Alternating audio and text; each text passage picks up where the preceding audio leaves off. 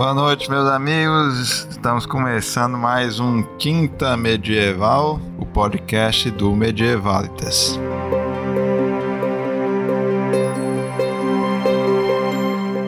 E hoje, nesta quinta-feira, temos aqui a presença de sempre do Yuri e do Nicolas, que todos vocês já conhecem, e a minha, Arthur, mas hoje temos também nossa colega colunista do Medievalitas, Vanessa Silva, participando pela primeira vez de um dos nossos episódios. Para quem não conhece, a Vanessa é professora de literatura inglesa, é tradutora de grego, é uma helenista, tem um perfil no Instagram chamado Literatura Grega Todo Dia, né, que vocês podem ir lá e encontrar material para estudar os clássicos gregos.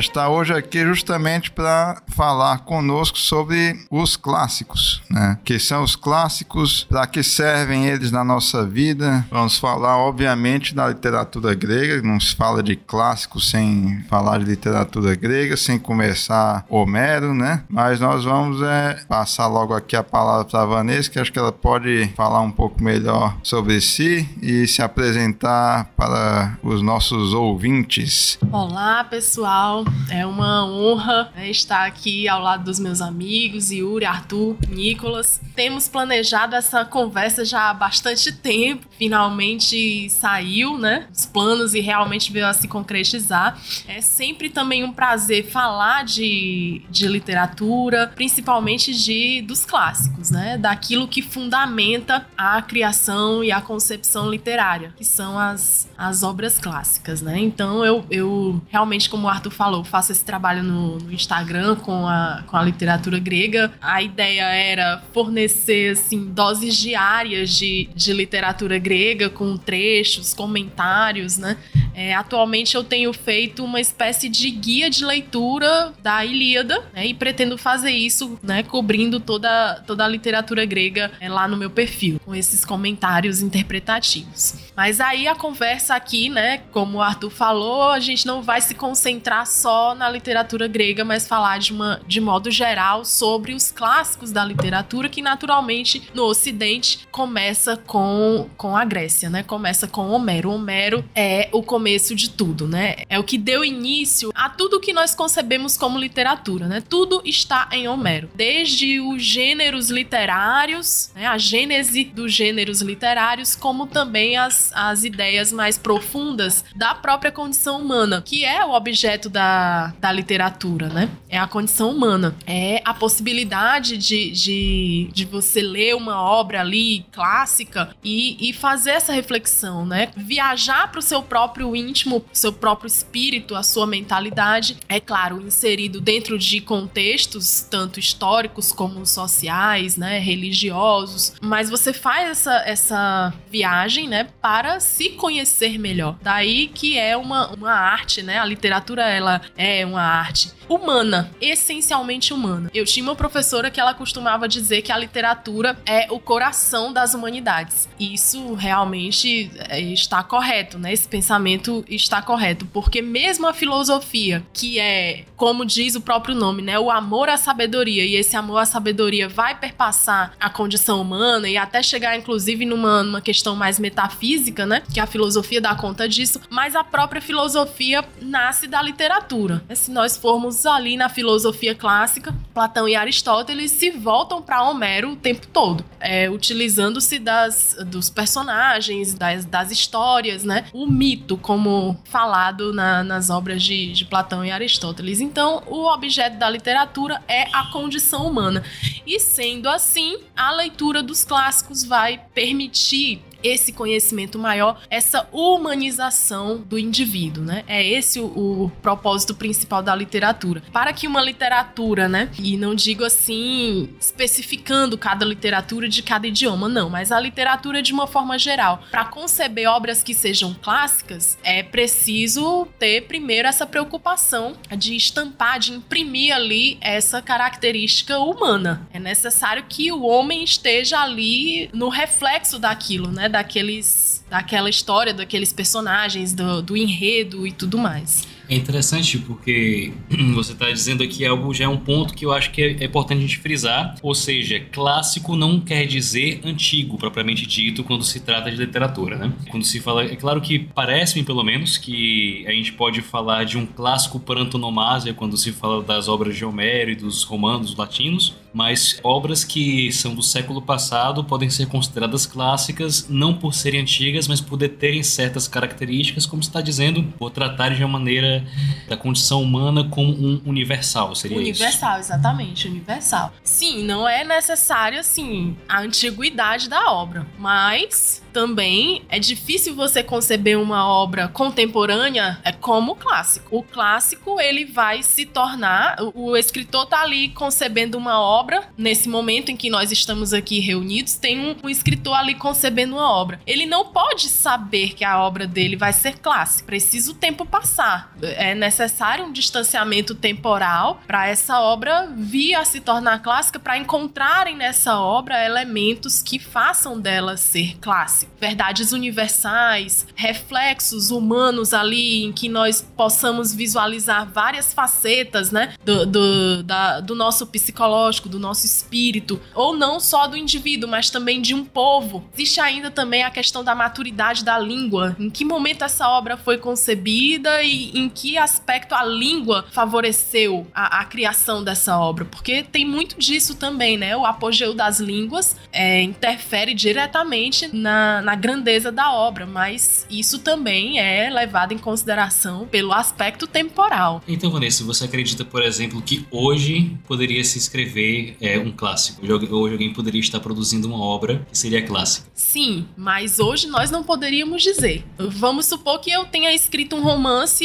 e terminei de escrever ontem. Terminei de escrever esse romance ontem. Hoje eu não posso dizer que, essa, que esse meu romance é um clássico. Mas eu digo, dado nosso contexto moderno, de que há uma, um crescimento, eu diria, por um desamor à própria língua, uma espécie de afastamento, né? Hoje as pessoas elas se comunicam mais por memes, é, por imagens, por maneiras menos expressivas, porque não conseguem às vezes adentrar na profundidade de uma, de uma gramática, de, um, de uma língua bem construída. Eu acho que é generalizado no mundo todo a uma queda que você estava dizendo, é a língua ela precisa chegar a um certo patamar, produzir uma, uma obra de qualidade, e o que a gente percebe, ao menos eu percebo, é que é todas as nações modernas há um decaimento, que a linguagem mais usual é a linguagem econômica, a linguagem comercial, é aquilo que leva o lucro. As relações sociais hoje são embasadas nesse perfil de, su de sucesso profissional e muito pouco é essa análise da alma, essa análise de uma cultura por si mesma. Nessas condições, uma pessoa vai produzir um clássico hoje teria que ser um ponto muito fora da curva. Né? Sim, com certeza. É, é justamente isso que a gente pensa quando fala na maturidade da, da língua, né? Existem momentos e isso acontece com todas as línguas, né? Existem momentos ali, um movimento de nascimento, aliás, um momento de nascimento da, da língua, que ela está sendo ali, por influência de outras línguas também, né? Está sendo ali gestada em determinado, determinado povoado, né? Essa língua vai evoluindo, né? As línguas são como organismos vivos, né? Elas têm o próprio, próprio dinamismo e elas vão evoluindo até chegar num ponto culminante, num ponto, num apogeu, e é claro claro, não é a língua isolada, mas tudo o que tem a ver com a língua, que é o amadurecimento do, povo que fala aquela língua, a riqueza do, do país que fala aquela língua, o nível de cultura, o nível de instrução, tudo isso vai construindo, né, essa, essa maturidade da língua. Vai ter um ponto em que a língua tá completa, perfeita ali, e naturalmente ela também vai começar a decair. Então podemos dizer também que Homero, de certo modo, teria sido um produto da Grécia do seu tempo, da maturidade grega daquela época. O caso de Homero é interessante por quê? Porque a Grécia, né, a, a, nesse sentido aí, a Grécia tinha passado por vários períodos históricos ali, né? E antes de Homero, que é interessante, inclusive eu até falei na minha aula lá do, do YouTube, né, do canal do YouTube, é que quando a gente pensa em Homero, a gente pensa que antes dele não havia nada. É como se não, antes não era nada e de repente surgiu a luz ali com, com Homero, né? É, só que assim, a, a história da Grécia tem um período ali de Idade das Trevas, né? Que é justamente um pouco antes desse florescimento é, de Homero ali no, no, no século 8 antes de Cristo. Então houve ali um período de trevas. O que seria esse período de trevas, né? De 1200 antes de, antes de Cristo até o século 8 ali, por causa das invasões dóricas, né? Tanto ali na costa do, ali na região do Peloponeso, na região da, da de Micenas, né? E também na região de Creta. Houve esse período de, de trevas e aí nada se produziu, né? A cultura praticamente morreu. Os povos dóricos, eles eram um povo rude, né? É, é muito dado a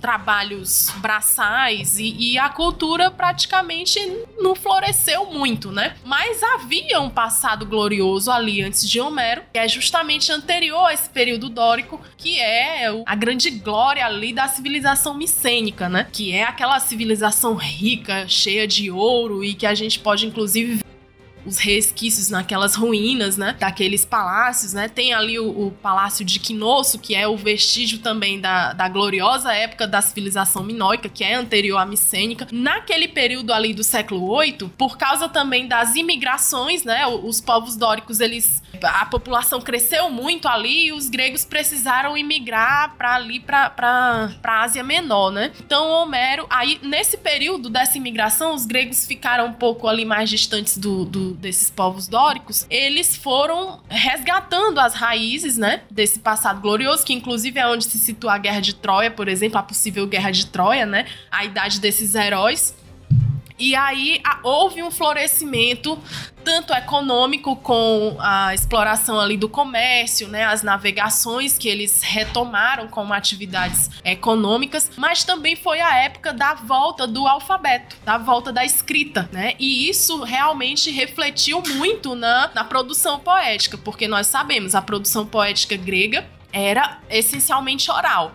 Esses, esses cantos, eles iam sendo passados, né, de, de geração em geração, iam sendo cantados também em ocasiões distintas, né, a Ilíada e a Odisseia, nós não podemos conceber que elas, que essas obras foram cantadas assim, do canto 1 até o canto 24, tudo uma vez, né? Não foi. Haviam ocasiões em que o canto 8 era mais propício e, claro, né, ajudou ao desenvolvimento ali da língua. Agora, o grego de Homero é um grego bem específico, né? Não é o grego, assim, que era falado popularmente ali na, em todas as regiões, porque o grego é uma língua bem dialetal, né? Mas sim, a gente pode pensar que, que existe essa, essa relação com a língua, né, do povo. Então, houve um período em que o grego chegou a esse patamar e o poeta, se apropriando dessa, desse alto nível linguístico, ele compôs ali aqueles, aqueles poemas. Agora, Homero, é difícil discutir Homero por causa das questões homéricas, né? É difícil admitir que realmente ele tenha composto todos os cantos da, da Ilíada e Odisseia como nós conhecemos hoje, porque passaram-se muitos séculos até a compilação escrita. E esses cantos eram cantados por aedos é, diferentes em diferentes regiões. Como era oral, não se sabe pela performance se eles não modificaram nada do, do verso. E quando chegou lá na época de Pisístrato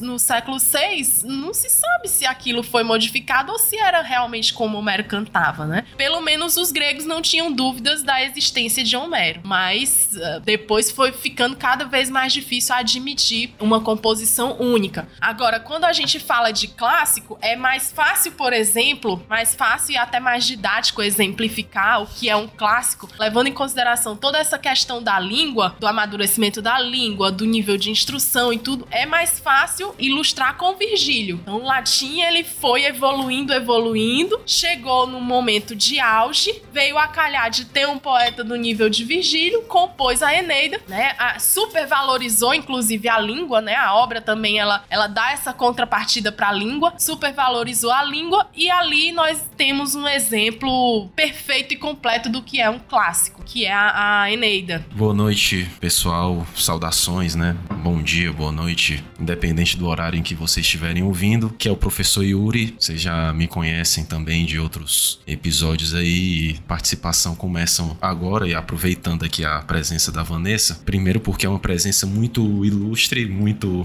a gente fica admirado pelo, pelo saber que ela vai derramando, pelo conhecimento que ela vai dividindo, compartilhando conosco aqui. E é muito bom também porque a cada vez que, que a Vanessa fala é uma coisa nova que a gente aprende. Tem um, um, uma coisa que ela falou sobre os clássicos, né? Ela colocou diversos aspectos que, que tornam o clássico o clássico. A questão da maturidade da língua, a existência de questões humanas universais que são colocadas na obra, a sua importância para a sociedade, enfim, diversos aspectos que correspondem mesmo a, ao clássico, né? A, aquela obra que pode ser chamada de clássico. Mas é, uma bola que eu vou passar para ela aqui, trabalha um pouco sobre esse tema, é se um clássico ele pode também ser fruto de uma de uma convenção, de uma arbitrariedade, né? Utilizando aqui uma palavra um pouco mais pesada, se colocou aqui, se colocaram, né, vários itens de um clássico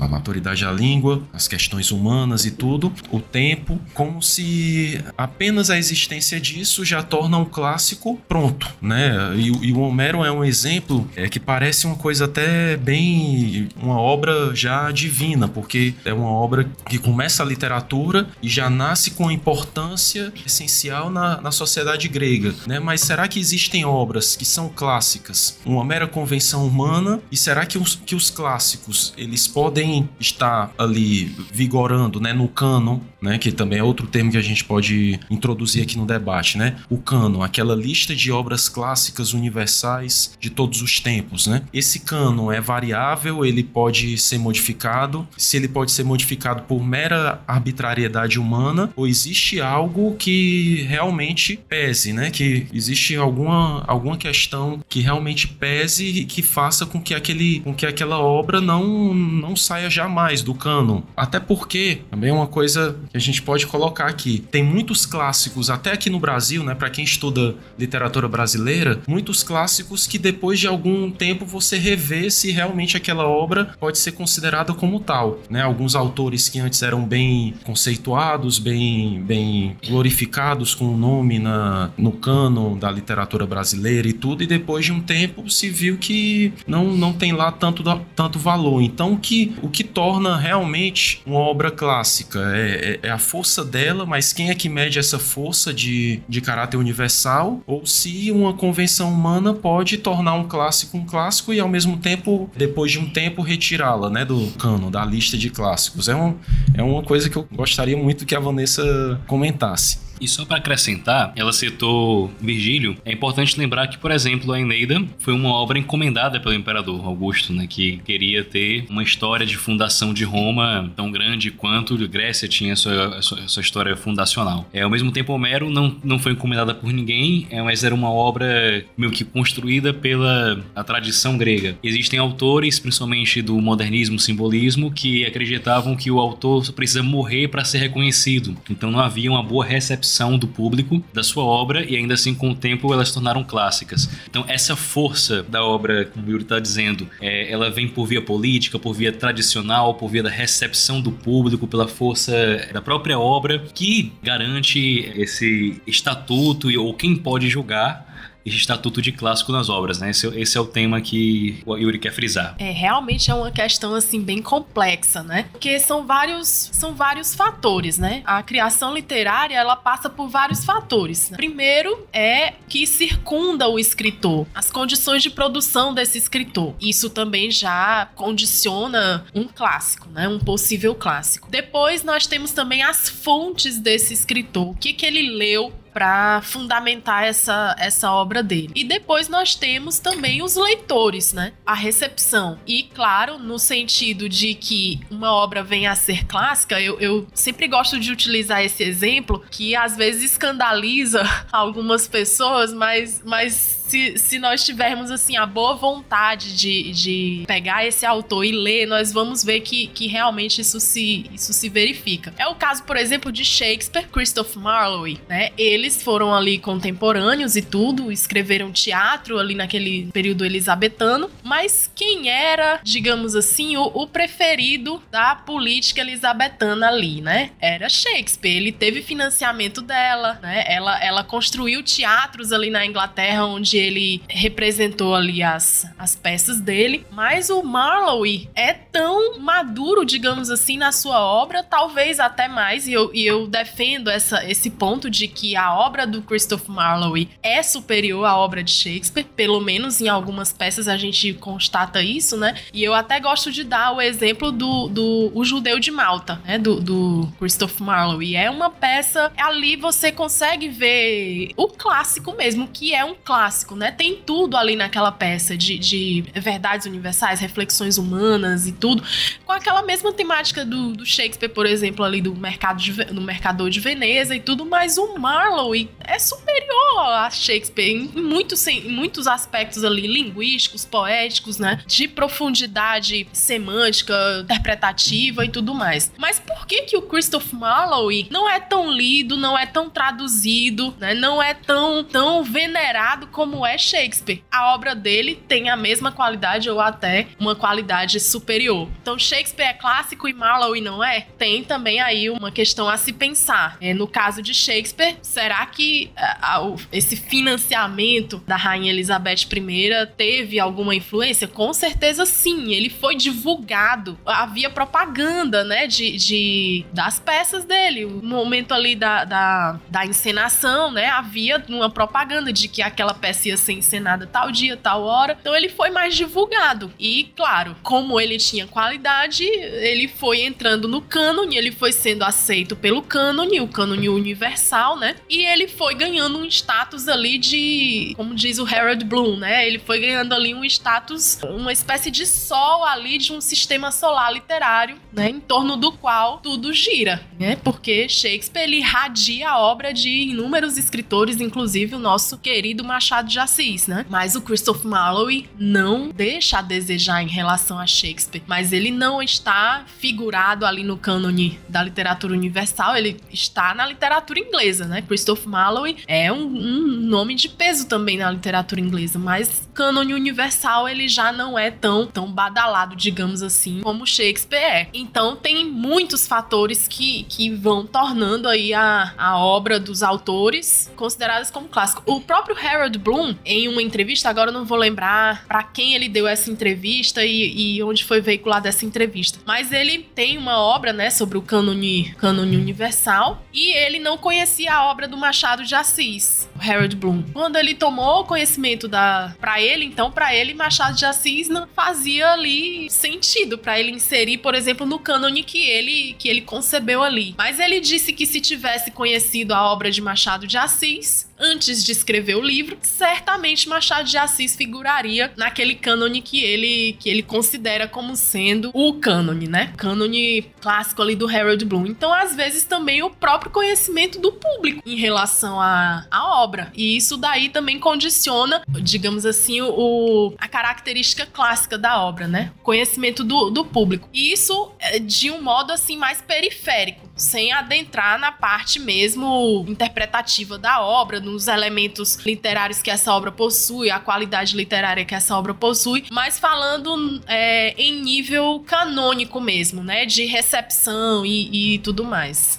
Chamou atenção agora também se diz é, a obra de Machado de Assis, a obra de Shakespeare. O clássico, ele é o livro ou é o autor? Entende? Porque diz a Shakespeare faz parte do canon, Shakespeare faz parte dos clássicos, todas as obras dele. Há uma divisão, inclusive, de, é, de maturidade nas obras do Shakespeare. Né? As, as, menos maduras são as históricas, depois ele passa. Uhum. Inclusive, a minha esposa, que é uma literata, amante assim, de literatura, ela gosta muito de Hamlet e não gosta tanto da Tempestade. A Tempestade, para mim, é a minha obra preferida do Shakespeare. Eu acho que, se não, talvez seja a melhor obra dele. E porque justamente até a, a maturidade da, do, do, leitor faz com que ele veja certas coisas na obra que a fazem ser preferidas dele ou não. E há essa recepção. A tempestade é, é sobretudo sobre perdão e deixar a vida seguir o seu curso. Né? Quando Próspero se despede dos seus poderes, Shakespeare também está se despedindo da sua arte de escrever e perdoando seus algozes e seus detratores, como Próspero perdoa o seu irmão e por causa desse perdão é que a filha pode casar e toda a justiça é restabelecida. Esse tema do perdão universal, de perdoar até as piores ofensas, só faz sentido para as pessoas que já amadureceram na vida um, um, um tanto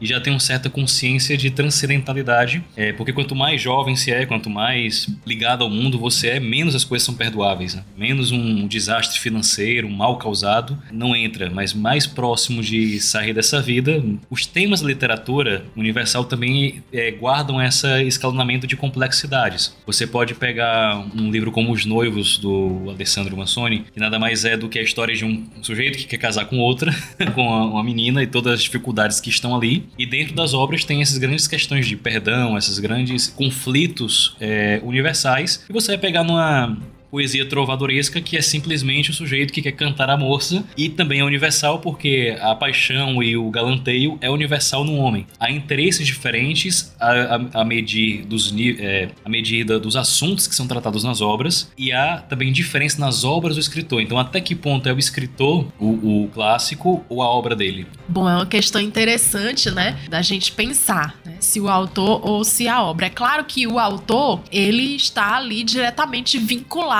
com a obra. Essa questão de morte do autor, né? Tem aí esses estudos morte do autor. Isso aí é balela moderna, né? O autor não pode morrer em relação à sua obra. Mas quando a gente pensa, por exemplo, em obras que cujo autor é anônimo e mesmo assim a obra faz parte ali do, do, do cânone, né? É o caso da canção de Rolando aqui, que o, o Arthur gosta bastante, né? Já nos brindou, né?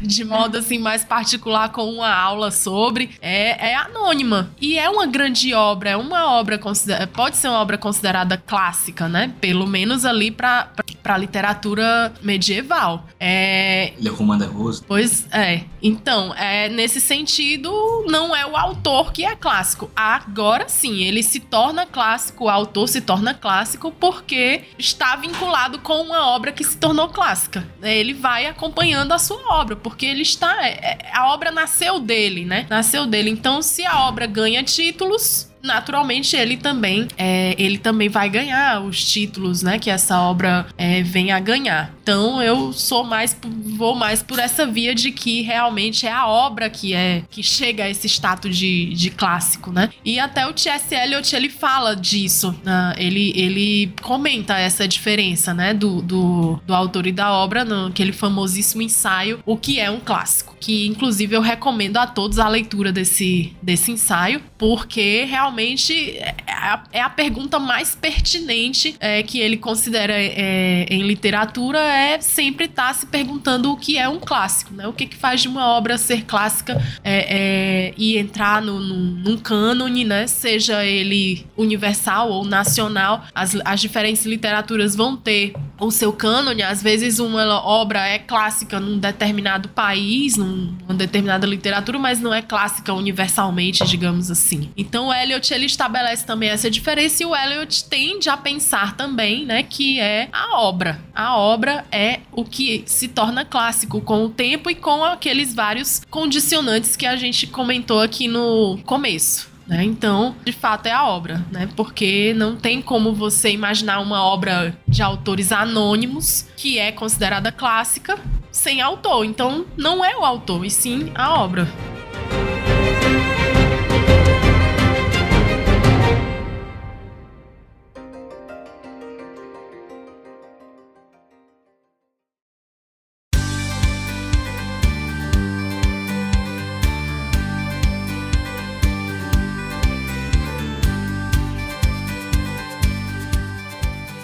Acho interessante porque todos nós saudosos da voz da Vanessa, que quase nunca nos acompanha, estamos transformando o podcast em quase uma entrevista, né? Então bate e volta, ela responde. Mas é porque faz, é, faz um certo gosto para todos nós aqui do BG Válidas que vocês possam ouvir também nessa nossa companheira de, de mesa. De, hoje ela não está tomando cerveja, não sei porquê, mas o comum é que ela nos acompanhasse nas nossas noites e discussões. Né? Hoje eu sou uma mãe. É, hoje ela. Filhos pequenos. A maternidade verdade. Não posso pecar pela falta de moderação. Mas, entrando assim, numa segunda parte do nosso tema hoje, é, de hoje, eu acho que nós precisamos tecer um comentário sobre. Tá, nós entendemos mais ou menos o que é as notas de uma, é, de uma obra clássica, né? O que é, é, é, essa consideração de clássica, que ponto vai do autor, que ponto vai da obra, a importância da língua, da, das emoções humanas, no conceito de universal, da experiência. Eu acredito que ficou bem resumido. Claro que daria cursos e cursos para falar cada um desses temas, mas dentro da nossa conversa de bar aqui, foi bastante elevado, bastante profundo. E no final das contas, o que é que serve? Para que diabos eu vou gastar minhas horas do dia lendo clássico se eu poderia estar lendo Pai Rico, Pai Pobre, por exemplo? Nada contra o livro, mas... Mexeu no meu. Quem mexeu, Quem no, mexeu me... no meu no meu queijo? José. É, Terva. Mas que são obras lá que têm a sua função, né? Então não é tão desmerecido assim, mas por que, que elas se- é, podem ser consideradas obras de baixa qualidade? Os clássicos estão em um patamar superior, afinal de contas, do que, que me adianta? Do que servem os clássicos? Bom, e aí aqui eu vou parafrasear o meu marido que está aqui presente. Todas as vezes, às vezes eu provoco ele perguntando sobre a praticidade da matemática, né? Como é a, para que que serve certos conceitos ali matemáticos na vida prática. E aí ele simplesmente diz: "Olha, não serve para nada, mas é matemática, não serve para nada, Não- não- e não é necessário. A matemática ela não, como é que eu posso dizer? Ela, ela não, não é feita para servir de modo prático, né? Assim também é a literatura nesse sentido. A pessoa que fica buscando responder esse tipo de pergunta não entendeu nada. Por, vou ler uma obra porque ela tem que me servir para alguma coisa. E aí, claro, né, nós precisamos de uma resposta para isso. Volto ao meu comentário inicial, que era da minha professora que, que, que falava que a literatura é o coração das humanidades. Então a literatura ela serve a uma formação humana erudita. E aí o pessoal do, do cancelamento vai, vai torcer os lábios, né? Porque erudição é algo opressor, é algo elitizado e tudo mais. Afinal de contas, cadê a literatura africana nesse cano? Pois é, mas é a erudição que eleva o patamar de uma, de uma sociedade. E a literatura está direcion- diretamente relacionada com o nível erudito da sociedade, né? Uma sociedade que tem maior contato com os clássicos, que tem maior contato com essas obras valorizadas universalmente, ela vai ter um grau de erudição maior. E esse grau de erudição vai naturalmente elevar essa sociedade. Não foi à toa, por exemplo, que na vinda da família real para o Brasil, Dom João VI trouxe uma biblioteca inteira, né? E promoveu, promoveu a elevação do nível cultural do Brasil com a, a construção de teatros, né? A construção da- das bibliotecas. Para que que serve isso? Por que que Dom João VI fez isso no Brasil? Para aumentar o nível de erudição da sociedade, para fornecer uma, uma formação humana de nível, uma formação humana elevada. E no nível individual, eu, você, o Arthur, Yuri, meu marido que está aqui presente, pegamos um livro e vamos ler, né? E aí a gente às vezes nunca nem se pergunta, para que, que eu vou ler esse livro aqui? Para, para fruição, inclusive uma questão psicológica mesmo, né? Para para ter um, um momento ali de, de, de fruição, de relaxamento e tudo mais, mas sobretudo para se conhecer melhor, para ser um, um cidadão melhor para sua família, para o seu país, né? Ter um conhecimento maior da natureza humana, um conhecimento melhor maior e melhor da natureza humana. E também, né, como diria Kafka, fazer uma expedição à verdade. A literatura também é uma via para essa busca, para a contemplação da verdade, né, que nós católicos nós sabemos o que é essa verdade, que é nosso Senhor Jesus Cristo, que é Deus. Então a boa literatura, ela vai nos levar nesse caminho, ela é uma via para esse caminho, para essa contemplação, né? E o, conheci o nosso conhecimento da nossa natureza humana, a nossa natureza decaída, vai melhorar naturalmente essa contemplação. Nós também vamos conhecer melhor Deus se nós tivermos esse nível aí de, de erudição. Claro, isso não vai excluir uma pessoa que não tem esse acesso. Ah, não, ela não, não conhece bem a verdade, ela não conhece porque ela não lê a literatura. Não é isso. Mas quem lê, quem tem acesso, quem tem a sorte de ter o acesso a, a, a essas obras, tem uma via a mais, né? Uma via a mais que facilita esse, esse conhecimento. Então, ela vai servir a esse propósito, né? De fornecer ali meios a mais de compreender a própria natureza, né? A natureza humana. Bom, eu sempre digo que ninguém, ninguém nunca vai viver tão longamente, né? Nem tão intensamente que possa experienciar todas as possibilidades, né? Da, da vida. Então, a literatura, nesse caso, ela vem suprir isso. Você vai poder mergulhar em experiências sem ter tê-las vivido. Uma coisa que a Vanessa falou, né? Um aspecto bem interessante. Esse termo final da, da expedição à verdade. Achei interessante porque a verdade é realmente uma aventura, é algo que constitui um trabalho, ao mesmo tempo um trabalho que tem uma recompensa, um, um fruto no final. E essa aventura, ela não tem uma, muitas vezes, um, uma recompensa material, que é isso que as pessoas esperam quando elas perguntam de que serve tal coisa, né? É, ou seja, de que serve materialmente, o que é que aquilo, o que é que aquilo vai me, dar, me dar em termos é, é, lucro financeiro ou então de, de trabalho, de emprego. E na verdade a literatura, assim como qualquer, qualquer conhecimento abstrato, qualquer área do, do, do, conhecimento, principalmente áreas abstratas, é, recebem né, esse tipo de, de, de, olhar desconfiado. Na literatura, como, como diz o, o, próprio professor Ricardo da Costa em relação à história, não serve para nada. Inclusive, é um artigo que causou muita polêmica na época que ele escreveu.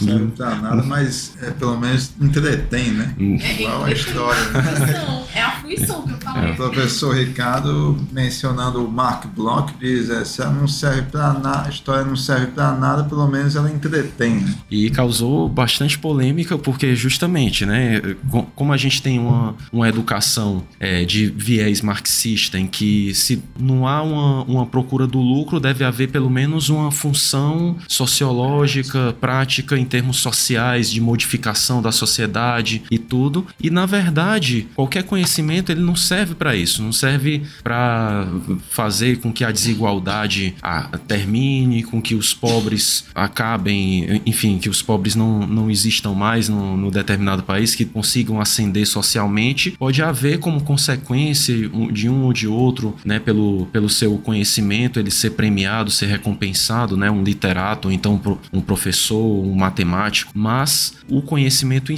em si, ele não tem essa utilidade, mas justamente ele tem esse caráter de fruição, de causar um bem, afinal é um bem conhecer quando você conhece, você realiza uma das, das potências superiores, você consegue, você consegue obter essa, esse sucesso assim de, de inteligência, né? A inteligência busca conhecer. Então, quando a pessoa tem um acesso a, um, a, a uma verdade, aquilo ali causa uma, uma, felicidade, uma alegria, como se fosse uma alegria da, da alma mesmo. Sócrates, os, os filósofos falam nesse sentido, né? Os clássicos, né? Os clássicos aos quais eu me refiro aqui, greco romanos falavam disso, né? Que é um bem que não é um bem material, mas é um bem para a alma. E, e assim, é, é interessante trazer também esse aspecto pedagógico, vamos dizer assim, né? No sentido mais, na acepção mais superior da palavra, né? Pedagógico, porque ensina. A literatura tem um papel, a, a literatura, o clássico, né? Os clássicos têm um papel no ensino, né? Na, na maturidade, como o Arthur colocou, na formação também no, no, no aspecto da maturidade, afinal a pessoa não vai viver tanto tempo, é, vai adquirir tanta experiência por causa do, do, tempo que ela vai viver, às vezes uma vida curta, ou então uma vida restrita em um determinado, determinado local, faz com que ela não consiga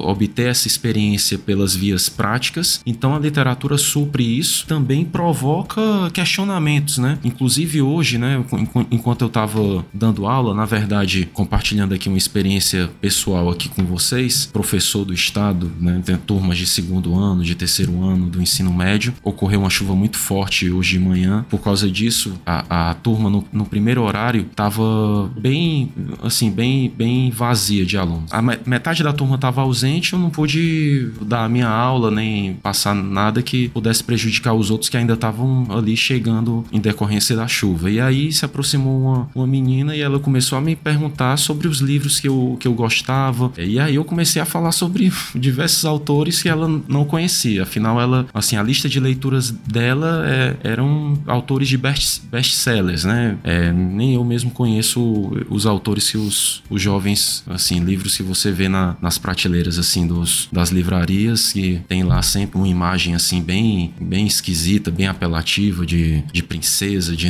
enfim. E aí eu comecei a falar sobre o, o livro Crime e Castigo de Dostoiévski e comecei a falar sobre os temas, a, a temática que o, que o livro traz. É um, é um rapaz muito intelectual que resolve testar uma teoria que ele tinha e assassina uma, uma velha usurária, né, uma agiota. E aí isso, ele achava que com isso não ia acontecer nada com ele, que ele não ia ter nenhum peso na consciência, afinal os grandes homens da humanidade, pelo menos é o que ele pensava, não tem peso na consciência, faz o que, o que devem fazer, cometem todo tipo de crime e não, não pesam a consciência. Somente as pessoas comuns, que não são superiores, têm esse tipo de, de sentimento. Mas acontece que ele passa a pesar, né? A consciência dele passa a pesar e ele então fica num dilema em que, ao mesmo tempo que ele se acha um homem superior e, e luta contra isso, ele vai se entregando para a polícia ali aos poucos, lançando pistas, porque ele, porque ele quer que o crime dele seja reparado, né? Afinal, todo dever, todo mal que você faz deve ter uma, uma punição para exatamente haver um. para que zere a sua culpa, né? A sua culpa tem que ser zerada a partir de uma punição. Isso é uma coisa natural, é, um, é algo que você observa na realidade, a partir do, do momento que você pode contemplar as coisas. Mas a literatura traz isso de uma maneira muito clara, muito, muito é, bem descrita, né? E nos faz acordar para isso. E quando eu falei sobre isso, a, a menina, assim, arregalou os olhos, né? Puxa, eu nunca tinha visto algo tão, tão profundo, né? Então, quer dizer, professor, ela me, começou a me perguntar perguntas de moral, né? Quer dizer, então, que mesmo que a pessoa esteja fazendo um bem, assim, parece uma pergunta sem, sem sentido, né? Afinal, é algo moral básico, né? Mas ela é realmente uma dúvida sincera. Quer dizer que se a pessoa mesmo fosse atrás de um bem, ela não pode cometer nenhum mal em vista desse bem. Aí,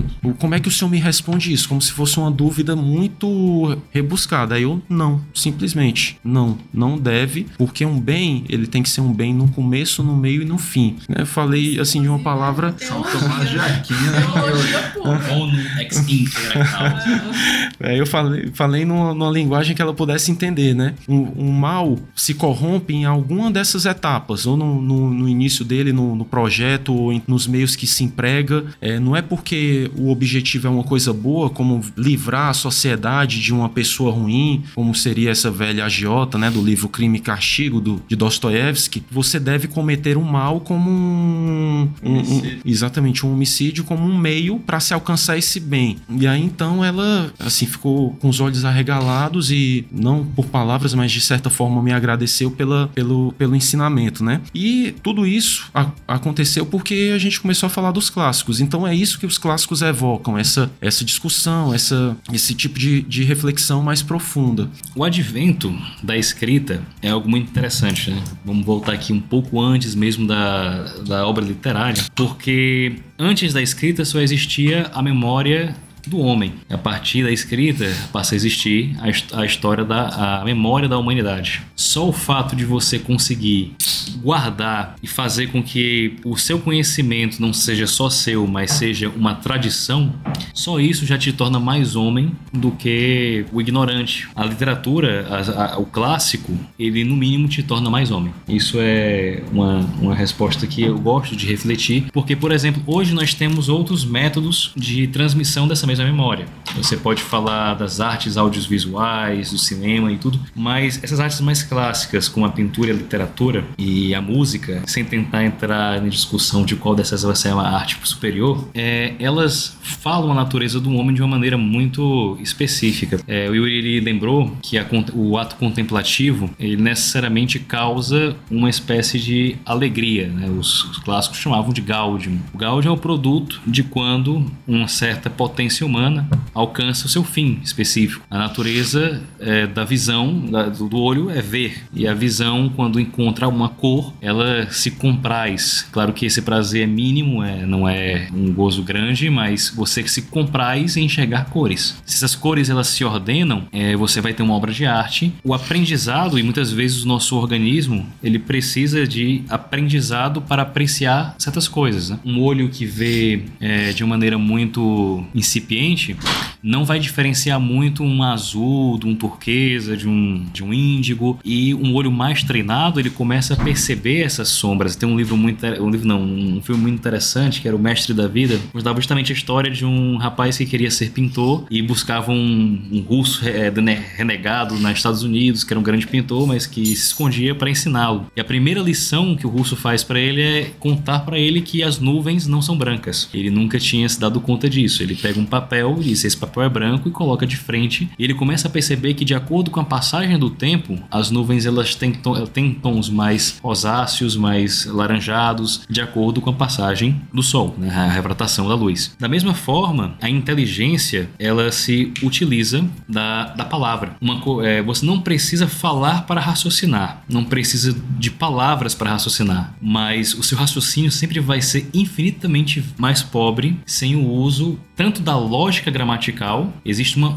uma fórmula na construção da frase: sujeito, verbo, objeto, ou em línguas mais clássicas, sujeito, objeto, verbo ao final, que fazem com que o pensamento acelere, fazem com que a conclusão seja mais siga um princípio lógico. E esse conceito de palavra, ele faz com que a realidade e a palavra tenha uma relação de analogia que é muito forte. Então é você ler um aspecto da vida é um aprendizado, imaginá-lo é outro, trazê-lo para a sua vida é um terceiro aspecto. Imaginar as possibilidades ao redor desse é, desse fato inteligido é outro ainda. E essa capacidade de fazer essas relações é justamente a lógica. Perguntaram para que serve a matemática? A matemática serve para raciocínio lógico. Se você estuda os mais abstratos possíveis, que é a matemática que talvez seja a ciência mais abstrata por excelência, ela te ensina a fazer relações. E essas relações te capacita a ter raciocínios cada vez mais elaborados e mais rápidos e você conseguir chegar a conclusões mais precisas. Tudo isso para dizer o quê? Há um outro elemento. A alegria do homem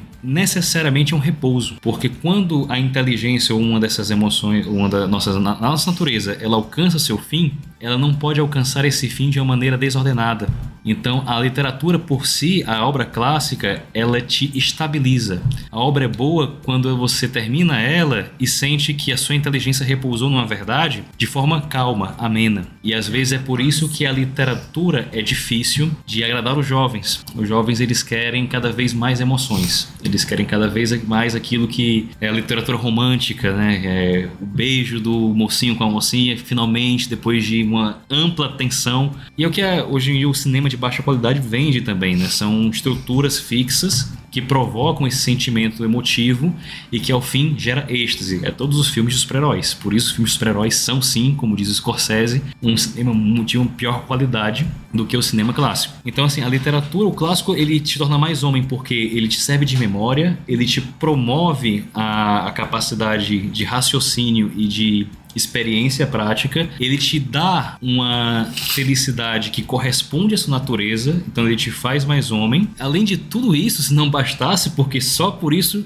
já seria suficiente para incentivar é, todo mundo a ter essa, essa literatura, essa literatura para si. Mas não existe clássico só na literatura. Os clássicos, eles são de todas as áreas. E eles vão ter o mesmo aspecto, apesar de que é quase uma parte, né? É, a gente está falando de literatura clássica, mas existem clássicos do direito, existem clássicos da matemática, existem clássicos da filosofia. Você pensa em filosofia, você pensa Platão, Aristóteles, Santo Tomás de Aquino. Você pensa como em literatura, Kafka, Shakespeare, como em matemática, Euclides. E existe um corte na história, Leibniz, né? Newton Leibniz. Existe um corte na história que vai vir com o modernismo, que é a noção de que o século XIX das luzes superou tudo. Então pode se esquecer porque a matemática só existe a partir daqui, a sociologia só existe a partir daqui. Nós criamos as ciências. É um homem que, é, como diria o Chesterton, né, fica surpreso preso, achando que está conquistando novos países, na verdade está no quintal da sua própria casa. Né? E a coisa é, é, eu consigo na minha área, que é do direito e várias outras áreas, identificar falhas grotescas no conhecimento das pessoas, justamente porque elas não tiveram o contato com o clássico, com essa construção, essa tradição. E quantas vezes a gente consegue encontrar papers ou artigos de pessoas que têm grandes insights e, nossa, essa pessoa foi genial, o que foi que ela fez de tão diferente? Ela foi no clássico. Ela foi descobrir o que, que as pessoas diziam a princípio para poder desenvolver aquele, aquela ideia clássica com a experiência moderna, porque o que o, o, modernismo traz é só isso, a novidade que aquele autor específico não pôde presenciar. Então, quando você consegue analisar a sua experiência, a novidade do século, as luzes dessas ideias que são de milhares de anos, você se sente de novo para usar Chesterton como que nos ombros de gigantes. Você se torna gigante, você se torna mais homem. Essa é a principal razão que eu acho que, é, que faz a finalidade de todas as ciências seja a matemática, seja a literatura, seja a arte, né? Só foi falando aqui, eu só me lembrava do Oscar Wilde. A arte, a única função dela é ser inútil. É sempre um certo sarcasmo, porque não é, não é inútil. É, é inútil apenas para aqueles homens que têm a noção de empreendedorismo como, acima de tudo, gerar riqueza, se utilizar do livro como se ele fosse uma ferramenta para consertar carros. Na realidade, é para consertar nossa alma ou como diz o Sérgio Carvalho Pachá, eu gosto muito dele, é, nos ensina a viver e a morrer.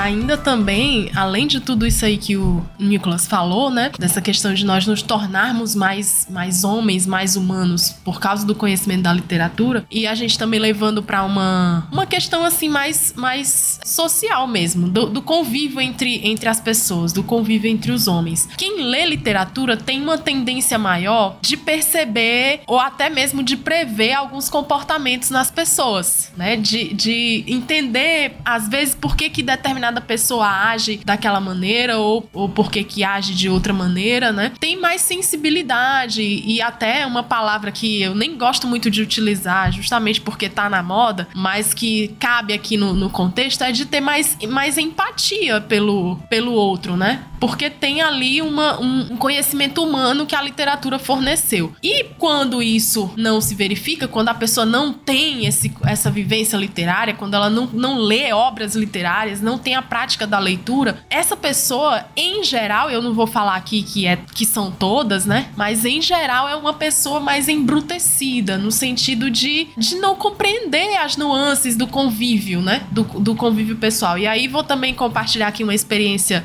uma experiência pessoal que já foi até um pouco cômica. Eu participava de um, de um grupo de e-mails, né? E aí a pessoa citou o padre Antônio Vieira, né? Todo mundo sabe aqui que o padre Antônio Vieira é um clássico da literatura, né? Ele, ele entrou no, no cânone literário tanto brasileiro quanto, quanto português, né? Tanto pela qualidade retórica dele, né? Os sermões maravilhosos. E aí essa pessoa nunca ouviu falar do Padre Antônio Vieira. O Padre Antônio Vieira foi citado aí no, no e-mail e a pessoa nunca ouviu falar do, Antônio, do Padre Antônio Vieira. Esse grupo de e-mails é um grupo de pessoas envolvidas numa capela, né? E tudo, um pároco e tudo mais o pároco é a autoridade. E a pessoa que nunca ouviu falar no Padre Antônio Vieira achou que a outra pessoa que o citou estava desautorizando o padre porque estava usando o nome de um outro padre que ela não sabia nem quem era, em vez do, do pároco, né? Em vez do, do nosso pároco. E aí a pessoa diz assim: Olha, eu não sei o que, que essa pessoa quer, citando outro padre aqui, que eu não sei nem quem é esse padre. Não. Então ela, a pessoa não tem o conhecimento da literatura, né? Não tem o conhecimento momento ela não sabe quem é o padre Antônio Vieira. Não? E aí já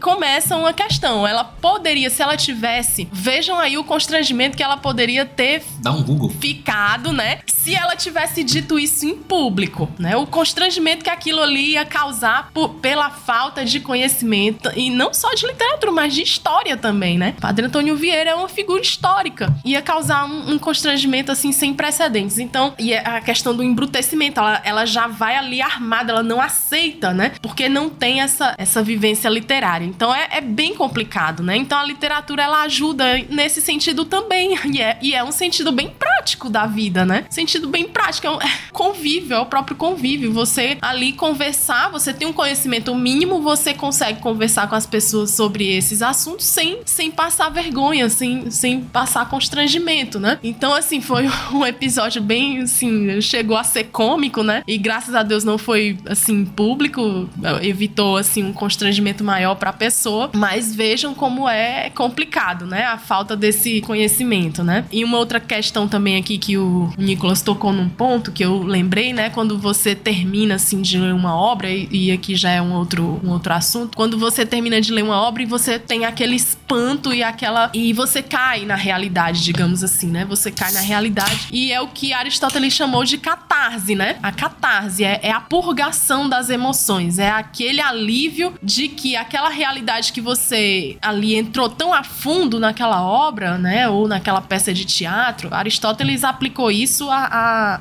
ao teatro, né? A tragédia. Mas a gente pode aplicar também com um, um sentido assim um pouco mais, mais diferente, mas aplicar a obra literária em si, né? Ela causa esse essa purgação das emoções. Você adentrou ali naquele universo, naquela história, naquele enredo, mas quando termina, você teve um aprendizado, né, de que ou pro bem ou pro mal, ou um aprendizado de que você pode seguir aquele modelo, você tomou como exemplo, ou que não, que você não vai seguir o vício, você teve conhecimento ali da, da obra, a obra colocou ali uma situação de vício em que, em que há consequências ali para os personagens, você não vai, você não vai seguir aquilo. Você aprende que você não pode exaltar o vício. Então a literatura também permite isso. Mas por outro lado, ela permite também essa purgação das emoções, de você ter alívio de que aquilo não é real, que é ficção e, e que sendo ficção, ela serve ali como uma espécie de uma contemplação, um parâmetro em que você pode ter um aprendizado, né, como eu falei aí, pro bem ou pro mal, né, de, de, de seguir um determinado exemplo ou, ou de não seguir, né? Então aquilo não é real, aquilo é ficção, né? E que também vai ajudar na sofisticação do imaginário, né?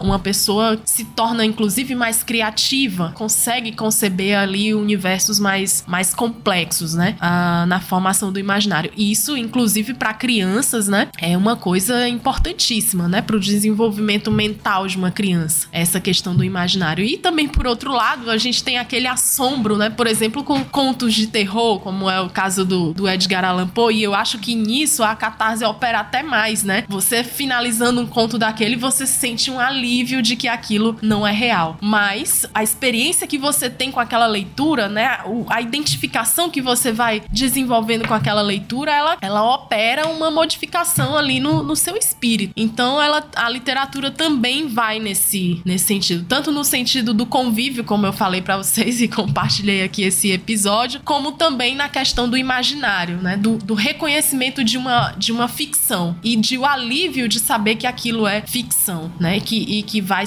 servir também para uma, uma sofisticação, uma construção mais sofisticada do, do próprio imaginário, né? Que o clássico consegue, fornece isso para o leitor. Bom, então aqui estamos chegando ao final do nosso programa, né? E queria fazer uma última pergunta à Vanessa, né? E isso aí não pode até, não precisa também aprofundar muito pelo tempo, mas puxando para medievalidade, né? Que é, que é o nosso grupo Medievalitas e ainda mais a Vanessa que é helenista, queria perguntar em linhas gerais como foi a relação da Idade Média com os clássicos gregos foi tão é, íntima quanto foi com os clássicos latinos, e se não, como foram os, ah, os clássicos gregos na Idade Média? É, isso aí é uma questão interessante. O Arthur tá me obrigando, inclusive, a revelar um artigo que eu tô escrevendo pro blog, que é sobre as visões de Homero na Idade Média. Mas, de fato, não foi a, a não teve a mesma intimidade com os clássicos gregos, né? A Idade Média não teve essa mesma intimidade com os clássicos gregos como teve com os latinos, né? Os gregos ficaram ali um pouco esquecidos, né? Não, não foram abandonados de todo, mas ficaram ali meio esquecidos, até por causa do a questão da língua mesmo, né? O latim tomou de conta de tudo ali com o início ali do Império Romano e, e chegou aquele ápice, depois veio veio o cristianismo e a Idade Média católica, né? É uma Idade Média romana, então o latim dominou ali muito do, do, do ambiente medieval. Então a língua já foi uma limitação. E também a prática de tradução era um pouco ali escassa, né? A gente tem que dar graças aos romanos de terem iniciado esse, essa prática de tradução. Os gregos, por exemplo, eles não traduziram nada, nada de nenhuma língua, mas os romanos fizeram isso, né? Cícero traduziu o, os oradores gregos, né? E, e outros, outros autores romanos também fizeram. Então a tradução começou a ser uma prática, né? Mas mesmo assim, na Idade Média não havia ainda essa prática como uma coisa comum, que os gregos pudessem ser traduzidos para o latim assim na sua íntegra. O Homero, é, o teatro grego, os poetas líricos, né? Não havia. Então, assim, muita coisa só foi resgatada no Renascimento mesmo, né? Só um comentário que a Igreja Latina fez questão de traduzir todos os padres gregos e a Igreja grega nunca traduziu os padres latinos. Pois é, não teve, não foi uma via de mão dupla, né? Então existiu também um pouco dessa, dessa questão. Eu atribuo justamente a, a ausência da tradução, né? De um, de, porque a língua foi realmente um, um, obstáculo, né? Aí, assim, a gente chega ali no período helenístico com o Homero ali muito vivo, né? Fazendo parte ali da, da educação, aqueles exercícios do progimnasmata, tudo mais. Mas quando vem ali o, a ascensão do Império Romano, vai havendo ali uma, uma decaída, né? Cada vez maior da literatura grega. É claro, tem todo aquele apogeu ali da influência da Grécia capturada que captura o fero conquistador, né? Que é Roma, e Roma fica ali aos pés da Grécia nesse sentido cultural, mas uh, vai havendo ali uma espécie de enfraquecimento, né? Das obras gregas que eu atribuo à língua, né? A limitação da língua e a falta de tradução. E a Idade Média, né? Chegou, chegou na Idade Média essas obras que já vinham sendo enfraquecidas, né? Essa literatura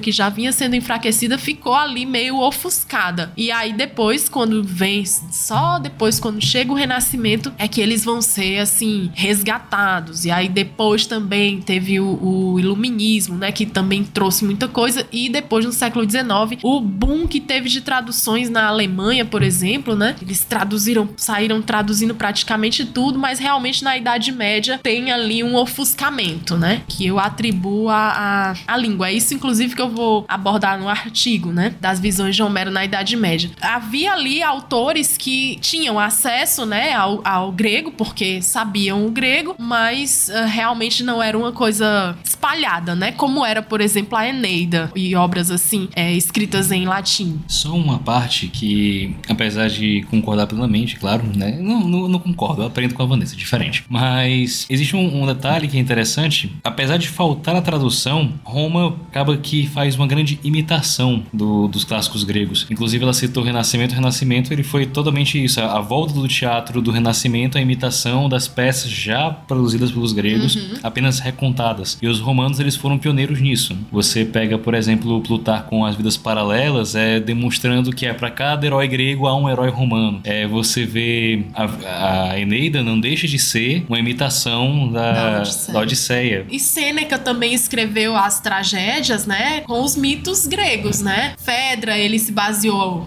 no Hipólito de Eurípides, né? Agamemnon, ele se baseou no, no Agamemnon de, de Ésquilo, né? Então teve, como então, eu falei, né? Roma ficou aos pés da Grécia, culturalmente falando, né? Então é, é interessante observar que é, há uma, uma presença como que uma sombra da literatura grega, mas é que não é maior justamente pela falta de traduções, como ela está dizendo, mas existe ali aquele resquício, aquele, aquele ar helenístico de não vamos falar muito porque nós somos romanos, mas mas tá É. aqui presente. Não, é, eles sabiam que tinha, né? Os, os medievais, eles sabiam que tinha a literatura grega com todo o seu apogeu. Mas eles não. Eu acho que o espírito medieval não combinava muito com aquilo, né? Não, não, eles, eles tinham outros, outros anseios, né? Outras aspirações. que E é justamente também isso que faz um clássico, né? O encontro das aspirações. Então o espírito medieval, ele não combinava muito ali com, com as obras gregas, né? Pelo menos não naquele momento. Depois, né, as coisas foram, foram evoluindo, eles como se deixaram ali guardados. Não, vamos guardá-los aqui para caso a gente precise, a gente resgata eles, né? Foi mais ou menos assim. E é inclusive nesse sentido que eu vou, vou tentar escrever o artigo pro, pro blog. É, Outro adendo é agradeçamos também aos monges copistas, Sim, sem, sem, os dúvidas. quais não, teria chegado nada até É. aqui. Sem Então, é, pessoal, é isso. Espero que vocês tenham gostado aí da nossa conversa. Saibam que vai se repetir mais vezes. Esse, esse assunto é muito profícuo, é muito interessante. A gente pode falar de diversas ramificações desse mesmo assunto dos clássicos e até mesmo da, da- de cada literatura. Contaremos também com a presença da, da Vanessa futuramente aí em outros, outros episódios, porque é uma presença também muito benfazeja e, e muito estimulante. Então, só temos a agradecer, agradecer a presença da Vanessa, a audiência de vocês. É, contamos então com a, a audiência de vocês no próximo episódio. Um abraço.